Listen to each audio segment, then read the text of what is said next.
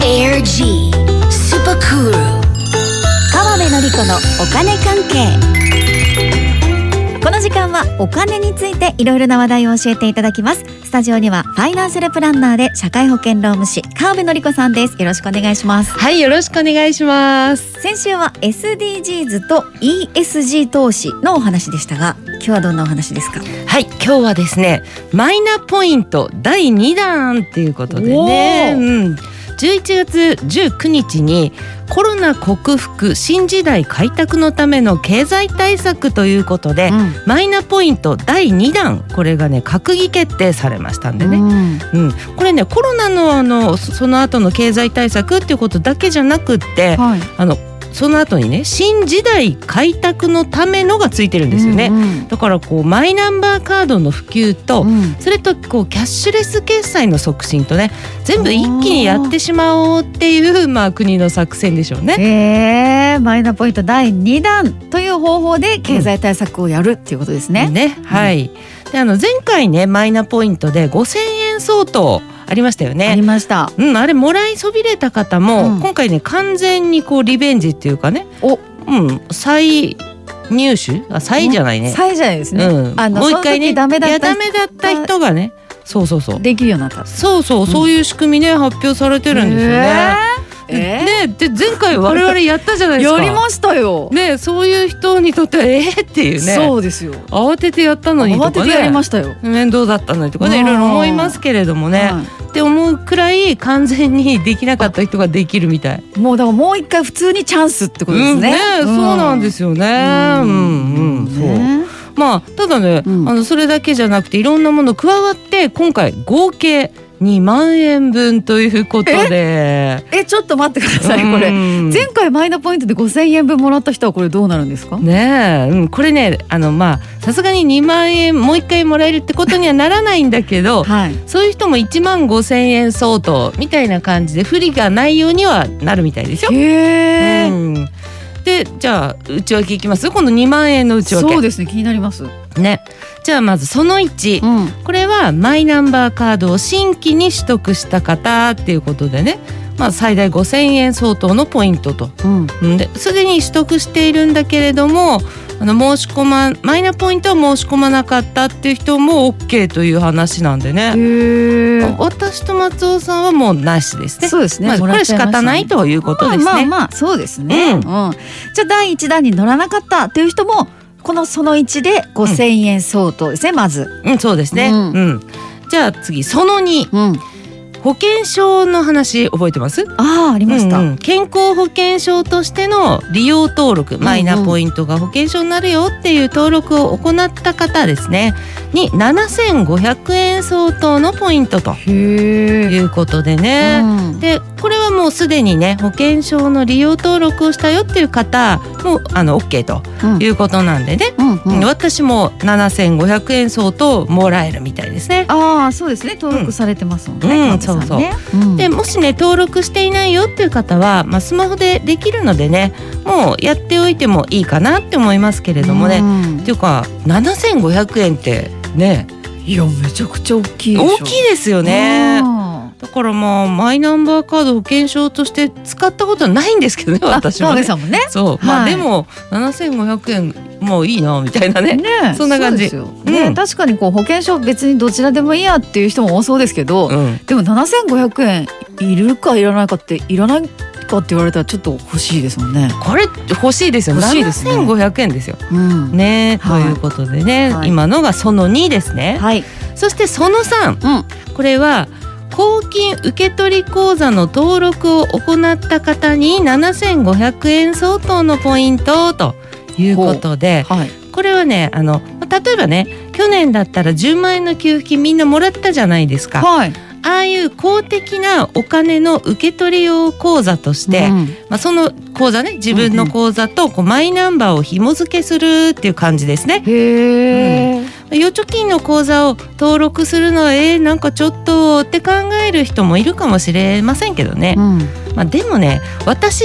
に関して言えば、うん個人的には別に悪いお金の流れは何もないし、うんまあその口座に対してお金なんか入ってないし、あ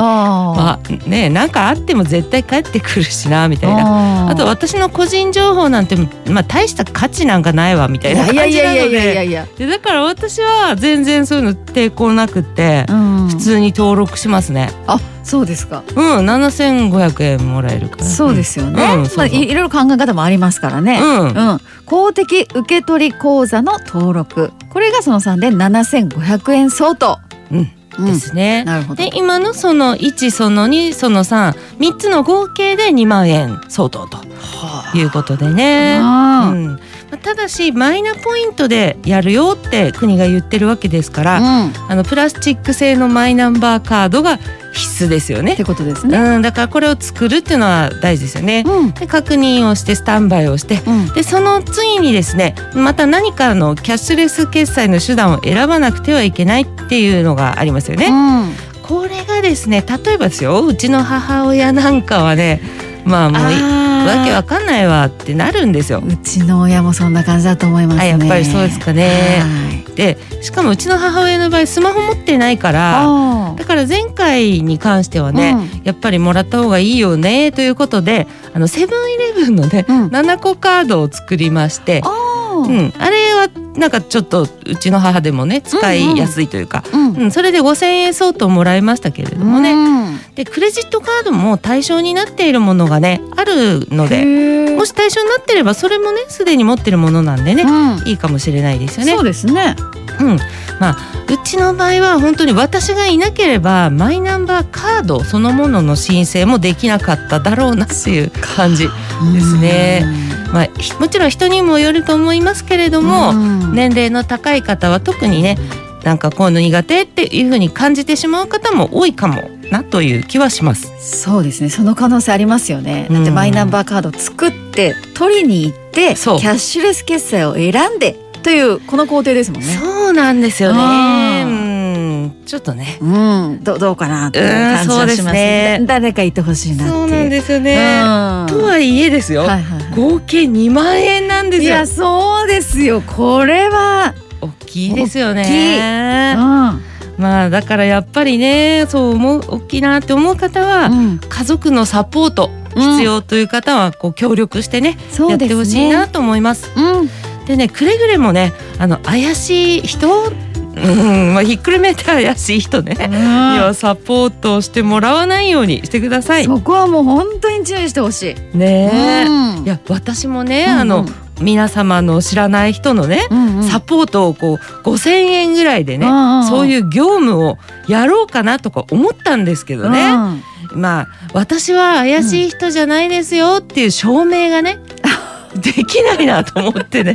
ね、私はわかりますけどね。 うん、そうそ本当に知らない人だとそうですよ。確かに証明はできないうね川辺さんですよって、言われてもうね、ん誰お前ってね。それを証明する術もないですかそらうですねよなかなか難しい、いやだからそうなるとやっぱ家族っていうことになりますかね。まあねそうですよねうん。で前回はねあのマイナンバーもらうところで、うんこう区役所とか役場でかなりサポートしてくれていたみたいなんですよね。うんうん、うんだからあの家族またはあのマイナンバーカードの担当窓口のね、そうですね、うん自分で行く方ですね。そうです行く行方ってお行く方尋ねすそうるそうそう、そこにサポートしてもらいましょう、うんそう行く方来る人はちょっとやめませんうんいや本当絶対絶対やめてほしねい。ねだからもう大事なのは窓口に行くわからないところは、そう聞できすにね行くっていうところ大事で正すねしい窓口に行くそうそうですね役所のね、うん臨時とかじゃなくて、そうそうそうあのちゃんとちゃんとちゃんのととこ役ろ所に行く。そうですねそれがいいですね、はいあとは役所の人ですよって言って家に来る人もダメですよダねメです気をつけましょう、ね本当にいやーだけどこれね個人的にはね、そういう方はね、うん現金2万円も選べるようになったらいいなと はそうちょっと思いますけどね。す確かに、 うんまあでもね、こうんこうするしかないこの手順を踏むしかないわけですからそうなんですね、うん今のところそういうことになっていますのでね、うんでキャッシュレス決済でやるよって方はそのキャッシュレス決済のポイント分っていうのも得するわけですからね、ううんんであのその得なくても現金でいいやっていう人には現金もなんとか解禁してくれたらいいなとはちょっと願っておきます。あそうですね、うん願ってうん、みんなに行き渡ってほしい今円が。あーいや本当そうですよね、はい、そういう意味でもちょっとまずはこの123のステップからねうん、そう皆ですさんね。検討してみてはいかがでしょうかはい、今日はマイナポイント第2弾ファイナンシャルプランナーで社会保険労務士の川辺典子さんありがとうございましたはい、ありがとうございました。